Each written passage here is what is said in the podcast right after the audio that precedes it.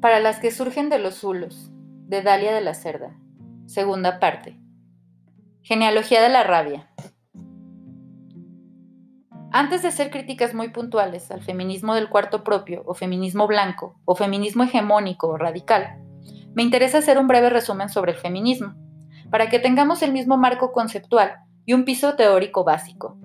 Entonces, empezaremos por definir, ¿qué es el feminismo? El feminismo es la idea radical de que las mujeres somos personas. El feminismo es un conjunto de teorías, agendas, reivindicaciones y praxis que buscan la liberación, empoderamiento, emancipación de las mujeres.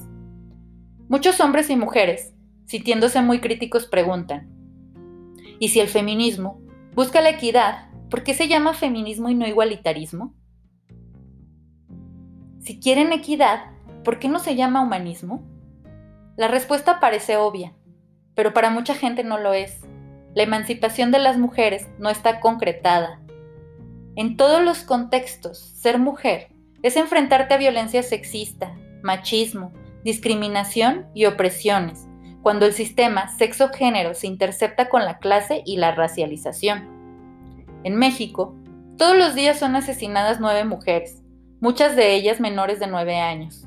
Las mujeres víctimas de feminicidio son violadas y vejadas de una y mil maneras antes de morir asesinadas.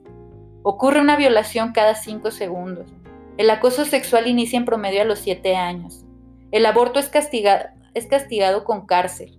En algunos países, las morritas que están menstruando son enviadas a las chozas de la menstruación y muchas mueren por picaduras de serpientes, por ablación de clítoris, por abortos selectivos cuando el feto es hembra, matrimonios forzados de menores de 12 años, criaturas de 10 años llevando a término embarazos productos de violaciones, transfeminicidios, despojo de territorios a naciones indígenas, esterilizaciones forzadas a mujeres racializadas y empobrecidas.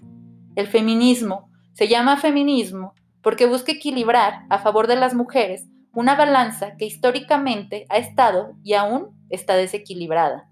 Además, iguales, ¿a quién? Si ni entre hombres son iguales. Otra de las objeciones en contra del feminismo es que el feminismo de antes era el perrón. Las feministas de antes luchaban por poder votar, por poder estudiar, y las feministas de ahora luchan por dejarse crecer los pelos de las axilas y subir fotos de sus copas menstruales con sangre. Lo explicaré con peras y manzanas. El feminismo se compone de teoría, agenda, praxis y reivindicaciones. Luchar por conseguir acceso al aborto legal forma parte de una agenda y visibilizar que la sangre menstrual no es impura, ni sucia, ni apestosa es una reivindicación. Y sorpresa, no son mutuamente excluyentes. Para explicar las diferencias entre teoría, agenda, praxis y reivindicaciones, usaré las olas feministas como ejemplo. No estoy de acuerdo en la organización de la genealogía feminista a través de las olas, porque invisibiliza los aportes de las mujeres negras y de color, pero me parece una sistematización útil para ejemplificar estos conceptos. ¿Qué es una agenda feminista?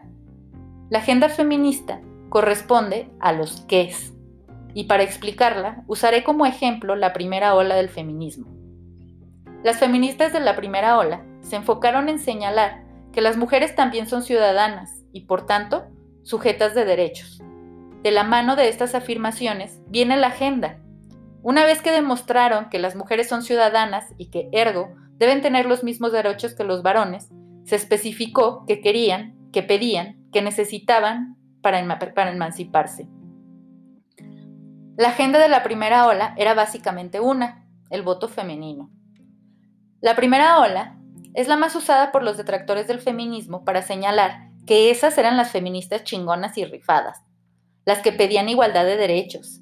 A esas peticiones se les llama agenda. Poder votar, poder divorciarnos, tener certeza jurídica dentro del matrimonio, tener derechos a la herencia y propiedad de la tierra, la justicia reproductiva, el respeto a la identidad de género, el matrimonio civil entre lesbianas, los espacios libres de acoso sexual, la abolición de la esclavitud, entre otras libertades elementales. Se llama agenda feminista. Y por cada victoria en la lucha o por cada punto de la agenda tachado, hay 10 que todavía no se concretan. la agenda feminista hoy en día sigue enfocada en libertades y derechos humanos básicos. Contestando a quienes dicen que las feministas de antes eran las chidas y que las de ahora solo son unas histéricas gritonas que salen a marchar en pelotas, en México hay un chingo de mujeres que se la rifa para conseguir cambios específicos en situaciones urgentes. Gire, que desde la vía legal busca garantizar derechos sexuales y reproductivos.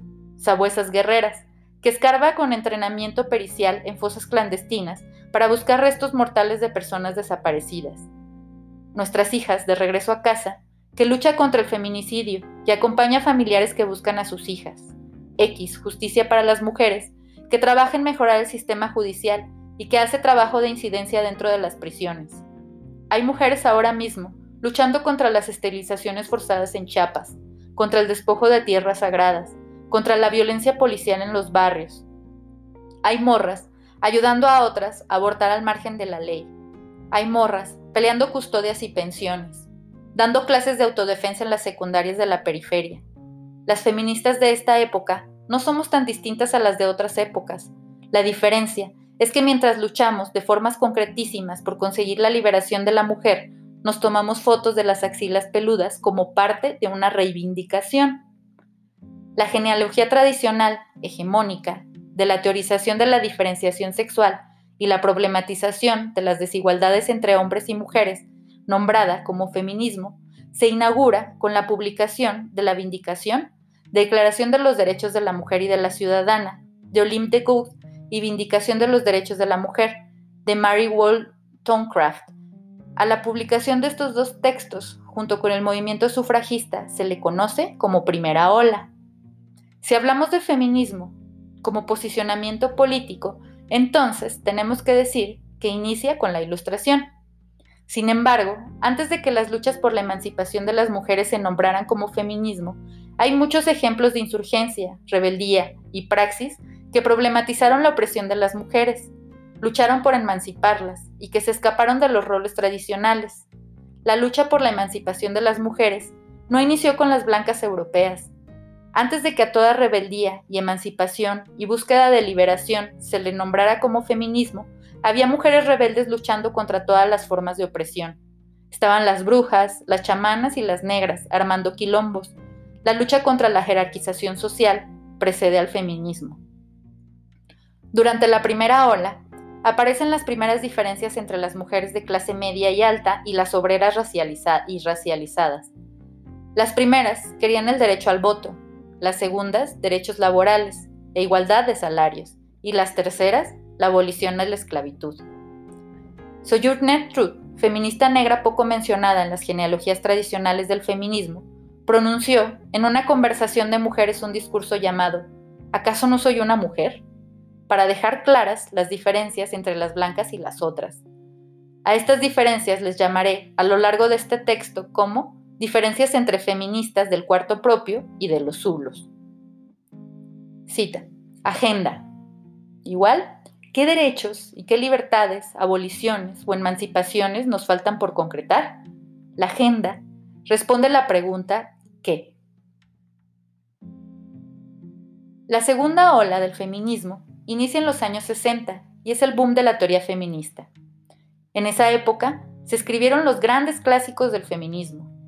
La teoría es que, por medio de ejercicios intelectuales, de investigación, observación y reflexión, podamos problematizar, cuestionar y buscar explicaciones y consecuencias del trato diferenciado y jerarquizado entre las diferencias entre mujeres y sus diferentes contextos, experiencias vitales e intersecciones de clase y raza. La primera ola se enfocó en las desigualdades legales y la segunda ola en las desigualdades estructurales y en buscar los porqués. Se problematizó el matrimonio como institución de opresión, la familia como instrumento de esclavitud, la maternidad como construcción cultural, se habla por primera vez del derecho al aborto, del control de la natalidad, de la mujer como objeto de consumo, de la industria del porno como propaganda de, odio contra las mujeres, el segundo sexo, nuestra sangre, la mística de la feminidad, la dialéctica del sexo, política sexual. Los aportes teóricos son muchos. Andrea Dworkin pidiendo una tregua de 24 horas sin violaciones sexuales. Analizar cómo a lo largo de la historia la fuerza de trabajo de las mujeres ha sido usada de forma gratuita en nombre del amor. El amor es el opio de las mujeres. Se traslada el materialismo histórico y la dialéctica marxista al feminismo. Para que exista un oprimido, se necesita un opresor.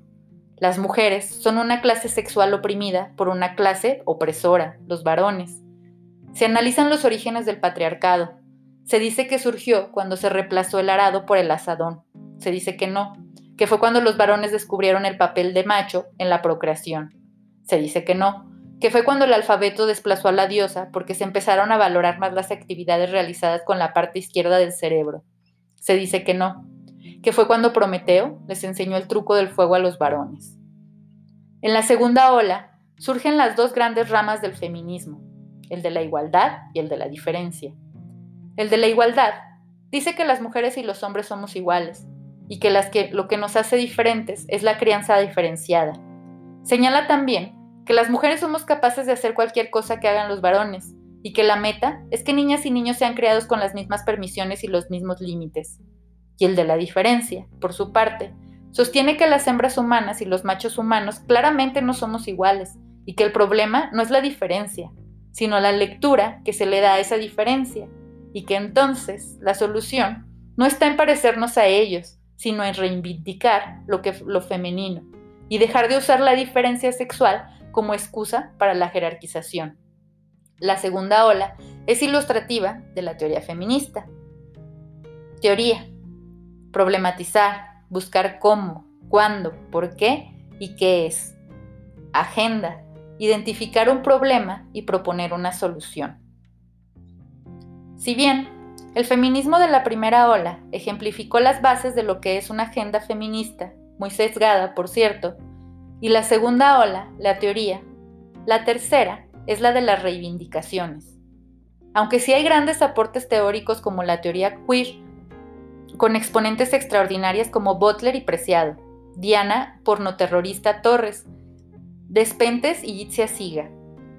Todas llegan a la conclusión de que las reivindicaciones de todo aquello que se considera abyecto son importantes. Surge la poderosa reapropiación del insulto, es importante hablar de orientación sexual como una identidad, porque puto es la última palabra que escuchan decenas de maricones antes de ser asesinados. Es importante dibujar vulvas en todos los espacios, porque la vulva ha sido el sexo invisible durante siglos. Se tiene que hablar de menstruación, porque hay jóvenes que son excluidas de sus comunidades mientras están sangrando. Se necesita hablar de cuerpos múltiples porque por años hemos visto modelos hegemónicos de belleza que han hecho, que han hecho estragos en nuestra autoimagen. Se necesita hablar de que las gordas son bellas porque cada año miles de mujeres mueren por trastornos alimenticios.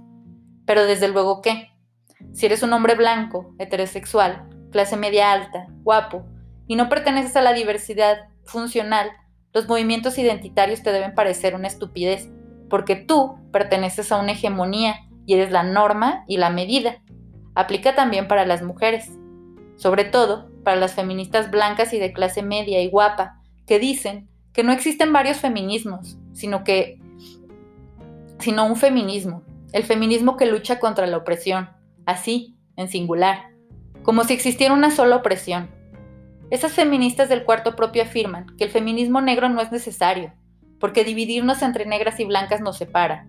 Sí, las personas que dicen que los movimientos identitarios no son importantes son las mismas que dicen no veo negros ni blancos, ni jotos ni lesbianas, ni hombres ni mujeres, veo personas.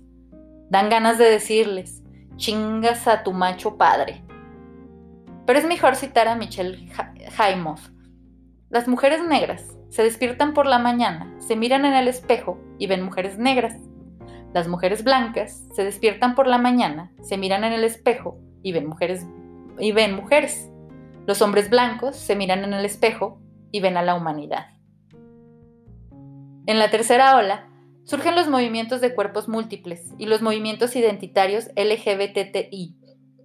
Ser lesbiana no solo es una orientación sexual, es un lugar de resistencia y un posicionamiento político, estos movimientos señalan la importancia de nombrarse desde otra otredad.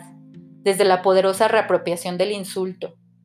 Es la lucha de las maricas y las trans, y las machorras, y las putas, y las deformes, y las negras, y las gordas, por su derecho a existir desde la diferencia, sin que esa diferencia se traduzca en discriminación.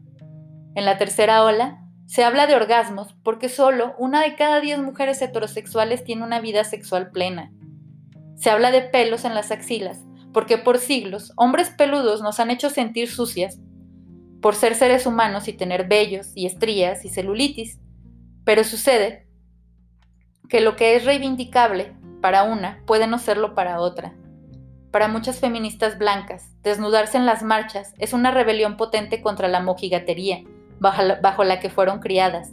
Sin embargo, para las feministas negras, la desnudez no es siempre una reivindicación y un acto de rebeldía, porque como señala la teoría negra, Yuderquis Espinosa, las negras siempre han estado desnudas tanto como objeto de estudio en museos y zoológicos humanos, como en el imaginario rachimacista que las exotiza. Para las mujeres negras, el cabello afro es reivindicable, y los turbantes, y las trenzas, y el color de su piel, y sus cuerpos grandes y poderosos. Todo lo asociado a la racialidad, y todo eso por lo que han sido bestializadas y discriminadas y violentadas. Las mujeres musulmanas, sobre todo las que viven en Occidente, reivindican el uso de la burka y el hijab. Para ellas no solo es religión, es cultura y es identidad, y es resistencia porque son acosadas y violentadas de formas terribles por llevarlo. Para otras mujeres, la, la reivindicación está en sus ojos rasgados, para otras en las estrías o en la desnudez de sus cuerpos no perfectos. Lo que reivindica es ahí donde fuiste herida, donde fuiste insultada, eso que usan para decirte sucia y mala y loca y puta y negra y machorra y marica y no merecedora de derechos. Ese lugar abyecto es tu lugar de reivindicación. Subir fotos de sangre menstrual y dibujar vulvas y subir fotos de nuestras estrías y vello corporal tiene como objetivo visibilizar y normalizar y quitar el estigma. Las feministas del cuarto propio siempre quieren ir más allá en sus críticas bajo la premisa de que ellas van a la raíz. Entonces, critican a las pobrecitas morras por defender el hijab. Porque ¿cómo puedes defender un símbolo de opresión? Critican a las negras por mover el culo de forma tan sucia. ¿Cómo se atreven a bailar reggaetón de esa forma? Porque se hipersexualizan.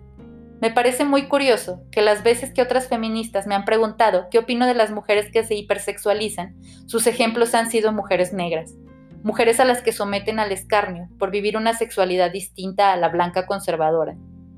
Las mujeres negras y de color se saben sexualmente poderosas y desde tiempos ancestrales han usado la danza para conectarse con las energías de sus ancestros y encontrar poder y resistencia que habita dentro de ellas.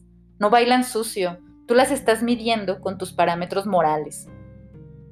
Esas feministas que van a la raíz y critican a las gordas por subir nude porque cómo suben fotos de sus culos gordos, ¿qué les pasa? Eso no es feminismo. Nada que les pare la verga a un hombre es feminismo, dicen. Señalan que los movimientos de los cuerpos múltiples le siguen el juego al capitalismo de usar los cuerpos como objetos de consumo y que lo que se tiene que abolir es la obligación de ser bella y no ampliar el concepto de belleza. ¿Ah, sí? ¿Y cómo se abole la, la obligación de la belleza? Porque para mí, mientras haya mujeres que al mirarse en el espejo lo quieras romper porque se sienten feas, la solución no está en decir lo bello que, lo bello no existe, sino existen muchas formas de ser bella y es más práctico. Por eso, la representación es importante.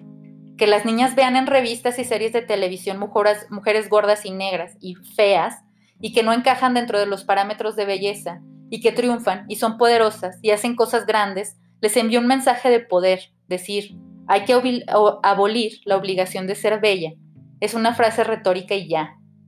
A las críticas, a las reivindicaciones de otras que están atravesadas por el racismo o clasismo, se les conoce como purple washing. El purple washing es cuando se usa el feminismo como excusa para reproducir otros sistemas de opresión. El purple washing es decir, negra tonta, deja de perrear tan sucio que nos dañas a todas. Puedes seguir haciéndolo, pero no digas que que eso es ser crítica o feminista. Solo estás, solo estás siendo básica, racista y clasista. Reivindicación. Quitarle el estigma a lo que se considera abyecto o lo otro. Finalmente, llegamos a la praxis. La praxis feminista es acción. La praxis es fácilmente confundida con la amistad. Abrazar a tu amiga no es una praxis feminista, es una manifestación de cariño. Praxis es acompañar abortos, tapizar la ciudad con carteles de mujeres desaparecidas, denunciar el racismo y hacer que tu espacio sea un espacio antirracista.